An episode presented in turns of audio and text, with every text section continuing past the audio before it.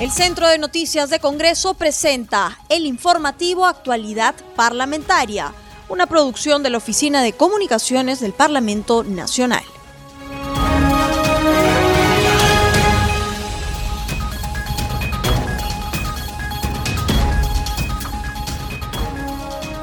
¿Cómo están amigos? Bienvenidos al programa Actualidad Parlamentaria, una producción de CNC Radio del Congreso. Este programa se transmite en las regiones de Amazonas, Radio Estéreo 99, en Arequipa, Radio Azul, en Huánuco, Radio Chalon Plus, en Junín, Radio Superlatina, en La Libertad, Radio Estelar Perú 106.9 FM. Los saluda Rómulo Vargas y los acompañaré en esta jornada informativa.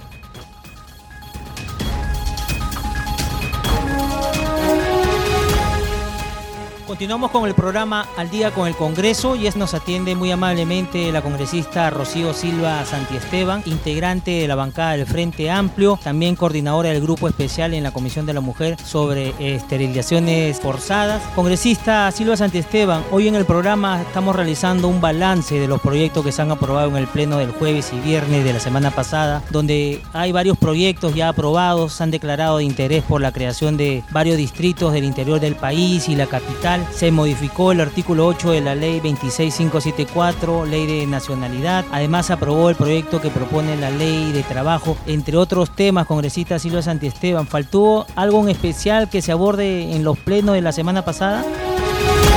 Bueno, sí, por supuesto. Lo que ha faltado y que finalmente no quisieron eh, aceptar en la Junta de Portavoces ha sido un proyecto de ley para eh, poder, eh, digamos, para, para que los pueblos indígenas y nativos y las rondas campesinas puedan tener personalidad jurídica, ¿no? Ese es un proyecto que, que se ha quedado ahí y ha regresado, si más no me equivoco, a, a la Comisión de Constitución.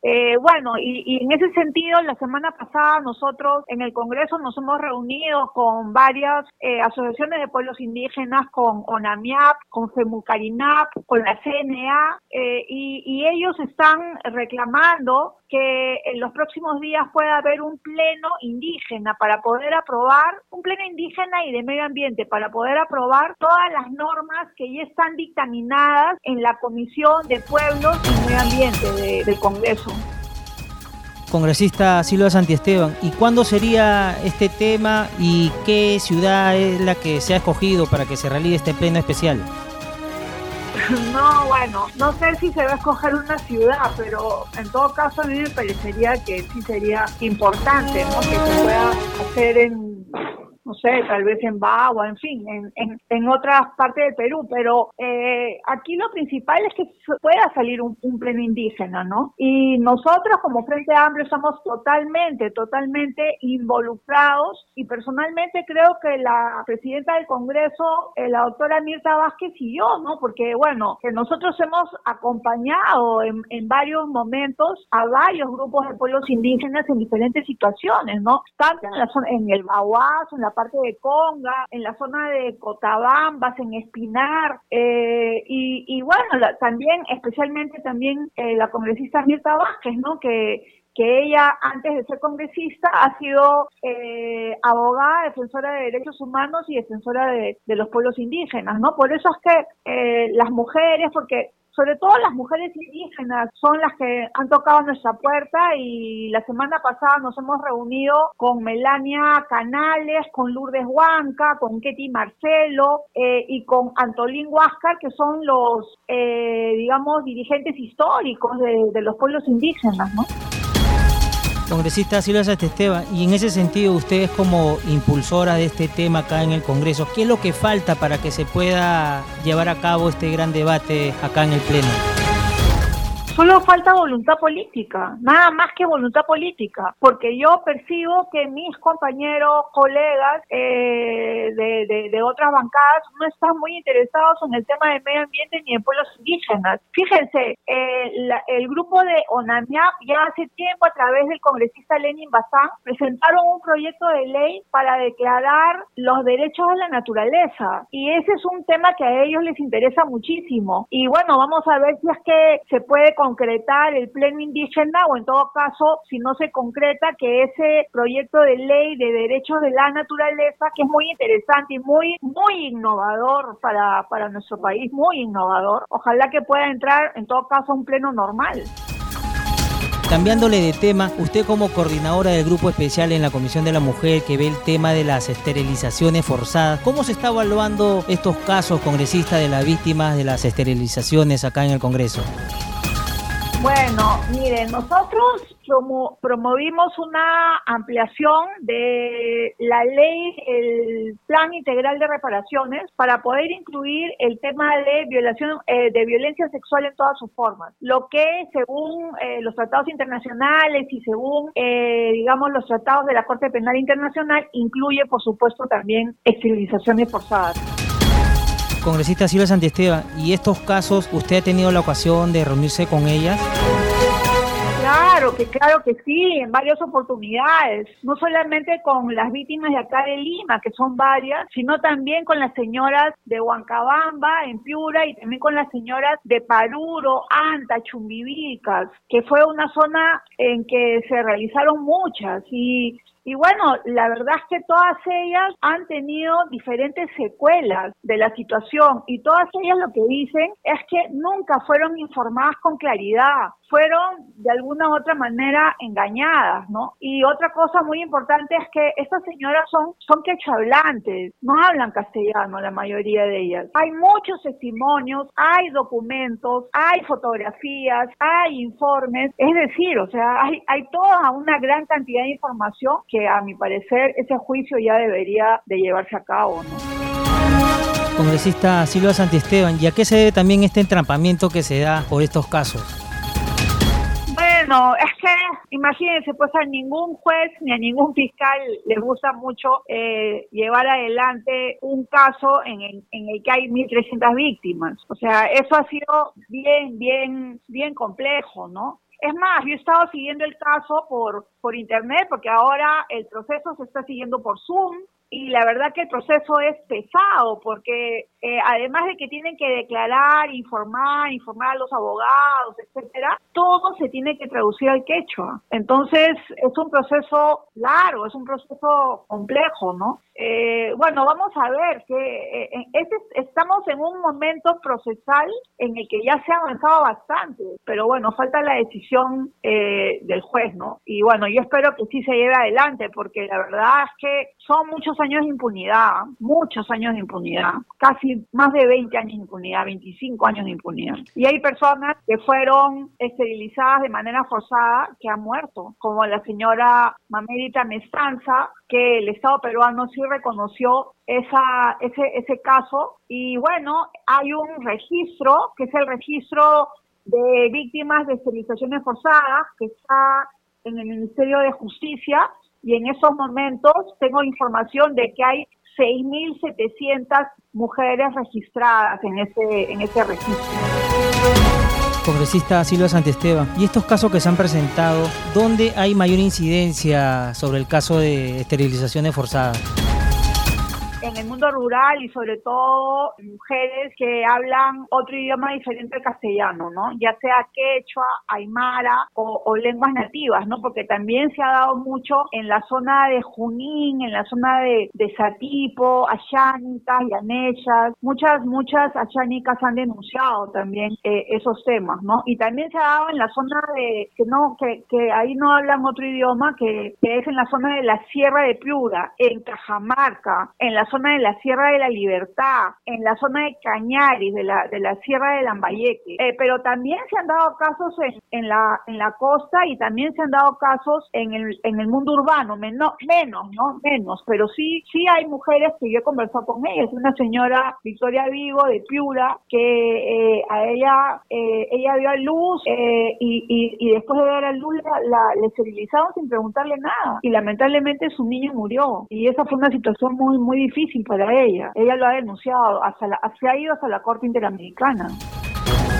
Congresista Silvia Santiesteva, y, y en ese sentido el Estado también ha dado algunos pasos hacia su reconocimiento, responsabilidad en el tema.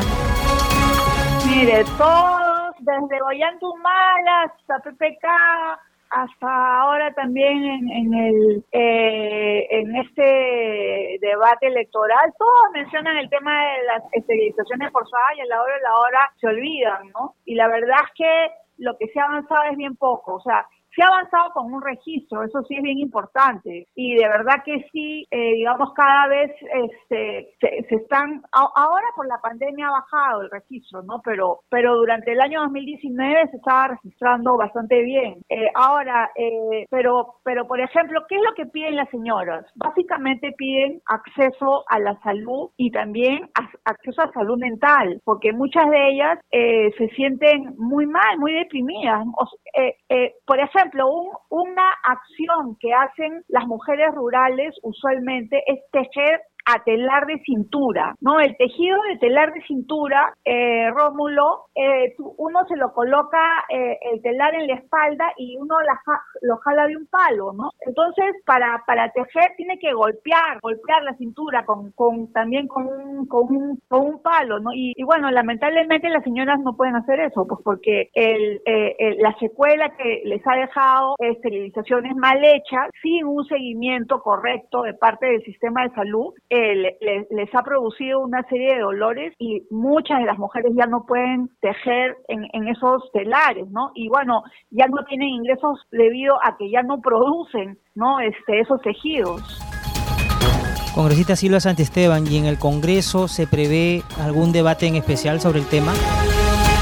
Bueno, no sé, yo creo que eh, vamos a ver de qué manera eh, podemos visibilizar más el tema en estos últimos momentos. No, no creo que a través de una iniciativa legislativa, pero sí tal vez a partir de acciones de fiscalización. Bueno, yo siempre estoy en contacto con las señoras y también estoy tratando de hacer el puente con el Ministerio de Justicia, con el Consejo de Reparaciones, pero a veces es un poco difícil, ¿no? Congresista Silva Santiesteban, y cambiándole de tema, hoy se confirmó la muerte de 18 personas en un centro poblado de la provincia de Vizcatán de Lene, en el Valle de los Ríos Apurímac, Yene y Mantaro, en el Braen. Ha manchado de sangre, ¿no? Presuntamente realizado por los remanentes del grupo terrorista Sendero Luminoso. ¿Qué opinión le merece, congresista?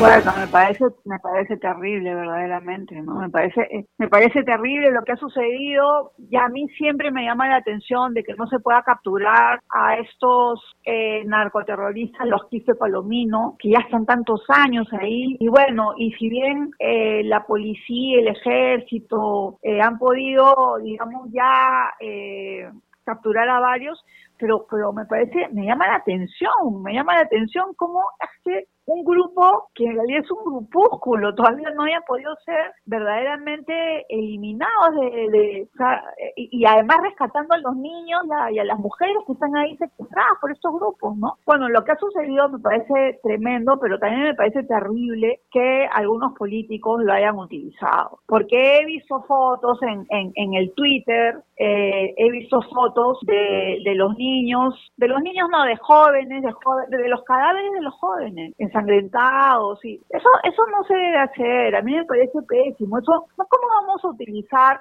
las fotos de los cadáveres de, de, los jóvenes asesinados para decir que tal persona, tal grupo político y tal otro es responsable, ni de un lado ni del otro. Hay que, eso es un respeto mínimo a las familias, ¿no? A, la memoria de, de, esas personas que han fallecido. Eso a mí realmente soy, eh, realmente he estado todo el día así bien, bien, no sé, ese, ese, tipo de noticias en medio de la pandemia, en medio de todo lo que nos está sucediendo y en, y en medio de un, de un proceso electoral tan tenso, Rómulo, un proceso electoral tan difícil, tan complejo, eso no ayuda, no ayuda para nada. Yo espero que, bueno, el comando conjunto de las Fuerzas Armadas ya dio, ha, salido, ha, dado ya un pronunciamiento diciendo que sí son eh, narcoterroristas, pero yo creo que los políticos se deben de limitar a no utilizar este tipo de fotografías eh, con fines proselitistas, ¿no? Congresista, muchísimas gracias por haber estado con nosotros en el programa Al Día con el Congreso de CNC Radio. Bueno, gracias a usted, Rómulo, y espero que, bueno, que, que todo nos vaya bien. Hasta luego, gracias.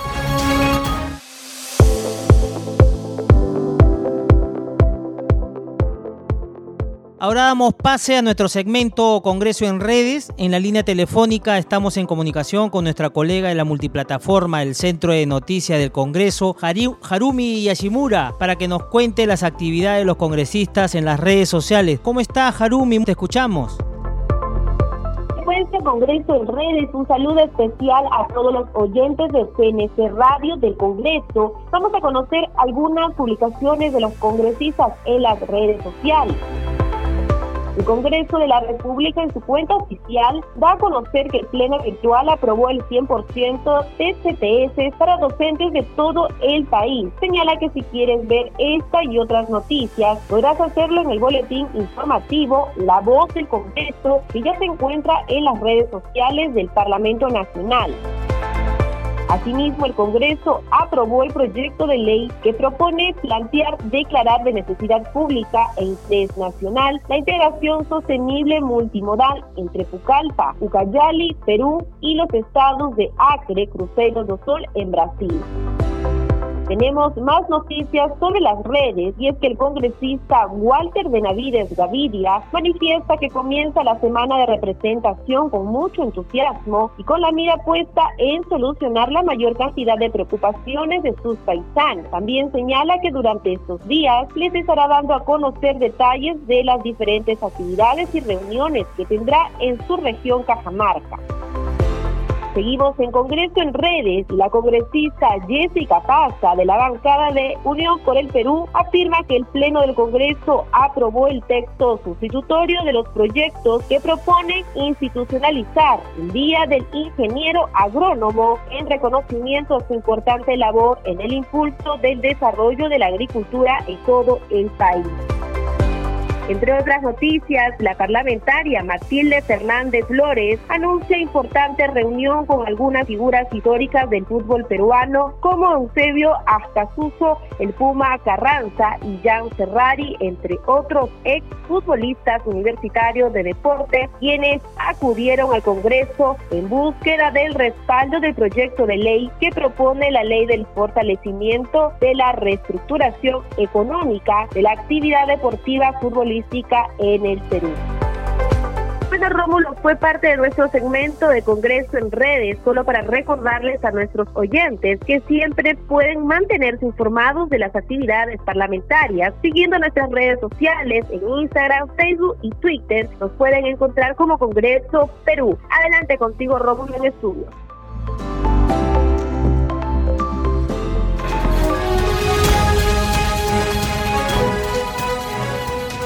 Continuamos con el programa y esta hora se atiende el congresista Jorge Pérez, integrante de la bancada de Somos Perú, representante por la región Lambayeque. Congresista Pérez, antes de ir a los temas de fondo, ¿qué balance podríamos hacer de los proyectos que se han aprobado la semana pasada, jueves y viernes, donde varios proyectos aprobados se declararon de interés por la creación de varios distritos del interior del país y la capital? Y además también se aprobó el proyecto que propone la ley de teletrabajo. ¿Qué nos podría decir, congresista? Pérez.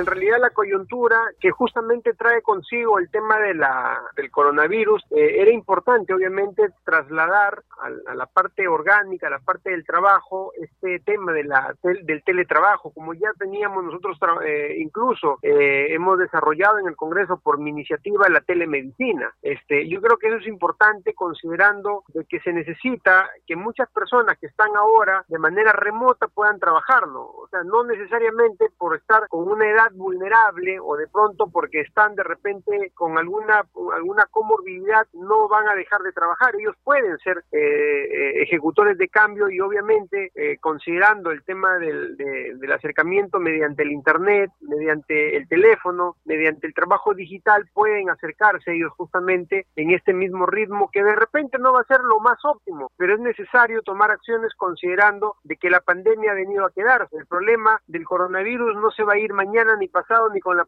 la próxima vacuna. Este coronavirus por lo menos se va a quedar dos años o tres años acá con nosotros y obviamente tenemos que estar a la altura de este gran problema que tenemos este como país y el desarrollo que es importante, no detenerlo. Congresista Pérez, y este nuevo texto sustitutorio ha sido consensuado también en la Comisión de Trabajo y Seguridad Social. Se ha tomado en cuenta también las aseveraciones y observaciones de los colegas parlamentarios. ¿Algún punto en especial para realizar el teletrabajo tanto en el sector público como el privado? Que acá la idea es uniformizar y que esto no exista simplemente para una u otra este, entidad, sea público o privado. La idea es que esto más bien se arraigue a un, mecanismo de trabajo este, que de pronto poco lo teníamos desarrollado acá en el Perú, porque como te digo anteriormente, nosotros ya venimos trabajando, por ejemplo, el tema de la telemedicina. Eh, en, en, salud, que se han hecho algunos esfuerzos para poner el primer centro de telemedicina a nivel, eh, a, nivel del interior del país, resulta eh, bastante beneficioso. ¿Por qué? Mira, por ejemplo, un radiólogo que no lo tenga en este momento una provincia en, en, la Sierra de Lambayeque, en la Sierra de Piura, de Ayacucho, por ejemplo, eh, eh, eh, la radiografía puede ser leída en Lima, puede ser leída en una capital de provincia y el informe de manera inmediata simplemente se va por internet. Entonces, no era necesario que el radiólogo esté in situ, toma la fotografía, lo, se, lo envía esto hacia una base de datos, el radiólogo baja esa información en una pantalla grande emite su información. Eso se hace con el la tomografía, se hace con la resonancia magnética nuclear, se hace incluso con la radiografía, incluso con la mamografía. Entonces, hay muchas acciones, estoy hablando desde mi campo, la, la medicina, ¿no? Entonces, yo creo que eso, lo que se trata más bien es implementar estos mecanismos. Ahora, incluso con, la, con el 5G, que representa un desarrollo bastante importante para poder tener mayor velocidad en la transmisión de datos, nos va a permitir acercarnos justamente a algo muy parecido a la actividad presencial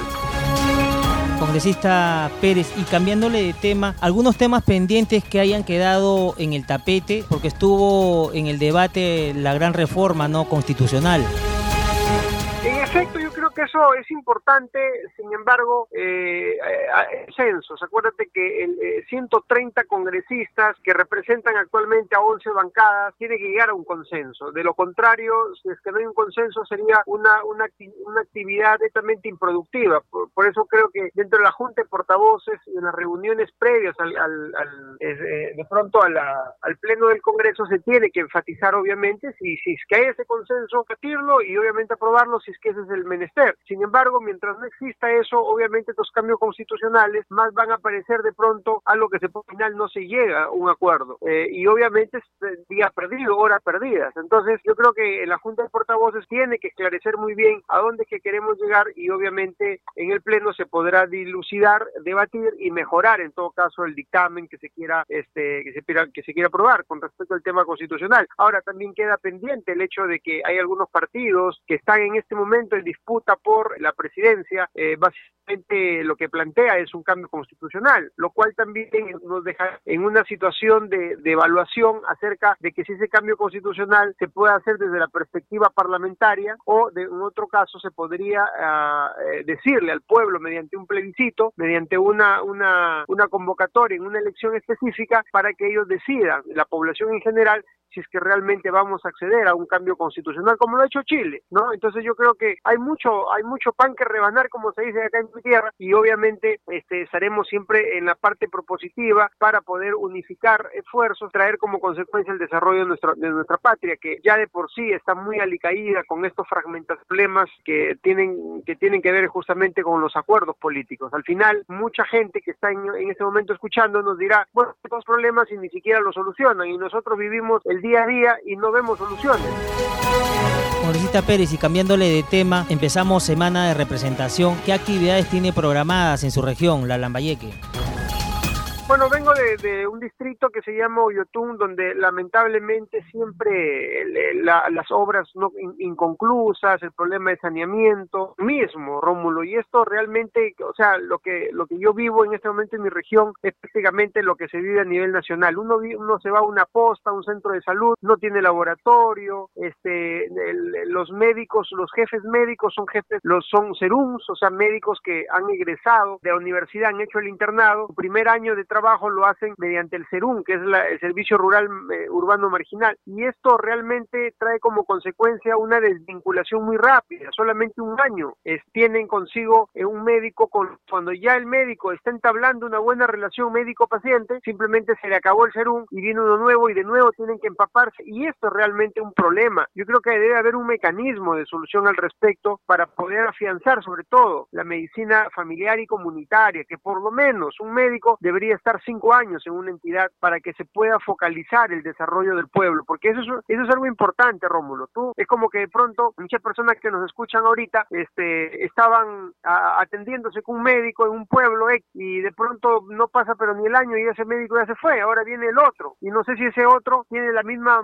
la misma modalidad de poder trabajar. Algunos son con, con mayor empatía, otros de repente no tienen una buena empatía, pueden ser muy buenos alumnos, han sido buenos estudiantes, pero el, el, el trabajo médico-paciente es muy, muy, eh, muy difícil a lo que está escrito en, en, los libros de medicina o lo que te enseñan en un hospital. Entonces, eso es algo importante que nosotros deberíamos de, de, de evaluarlo nuevamente dentro también de la evaluación de la gran fragmentación de la salud, Rómulo. ¿Qué tal manera de fragmentar y qué hacer con respecto al tema de que el, el, el pueblo al final no tiene salud? Hay gente que tiene CIS, hay gente que tiene salud, hay gente que tiene EPS privada, tiene sanidad policial, militar, y al final cuando se ninguno de los seguros les ayudan, ninguno. Entonces, con eso que ha traído como consecuencia alta tasa de morbilidad, o sea, de enfermedades que no son atendidas, y la tasa de, de, de mortalidad, que obviamente a veces son innecesarias, porque simplemente no tuvieron adecuadamente un tratamiento como, como corresponde. Entonces, yo creo que la tarea pendiente en los próximos meses definitivamente tiene que ser la integración de la salud, la fragmentación que tiene hace muchos días viendo justamente este tema eh, a nivel de nuestras regiones. Congresista Pérez, muchísimas gracias por habernos dado estos minutos para conversar con usted. Estaremos en comunicación más adelante, ya al término de la semana de representación, para que nos dé mayores detalles.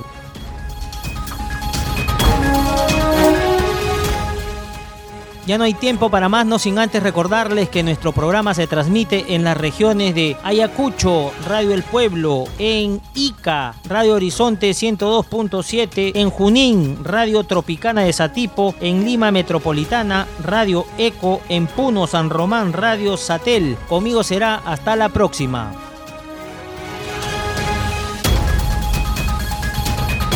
El Centro de Noticias de Congreso presentó el informativo Actualidad Parlamentaria, una producción de la Oficina de Comunicaciones del Parlamento Nacional. Los invitamos a visitar nuestras redes sociales y sitio web www.congreso.gov.pe.